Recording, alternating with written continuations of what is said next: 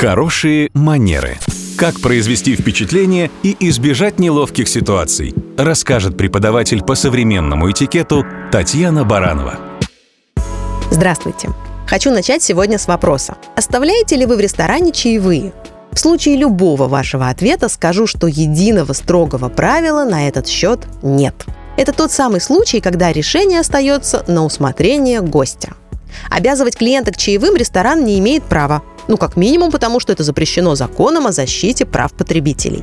Но есть традиционные подходы к этой теме. Причем у разных культур они разные. Так, в Европе по окончании трапезы принято оставлять порядка 10% от счета.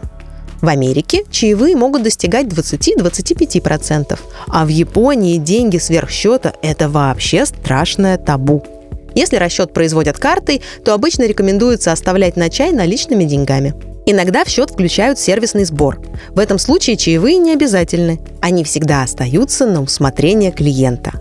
Если объективно хорошо обслужили, почему бы и не отблагодарить таким образом официанта? Ведь это и есть хорошие манеры.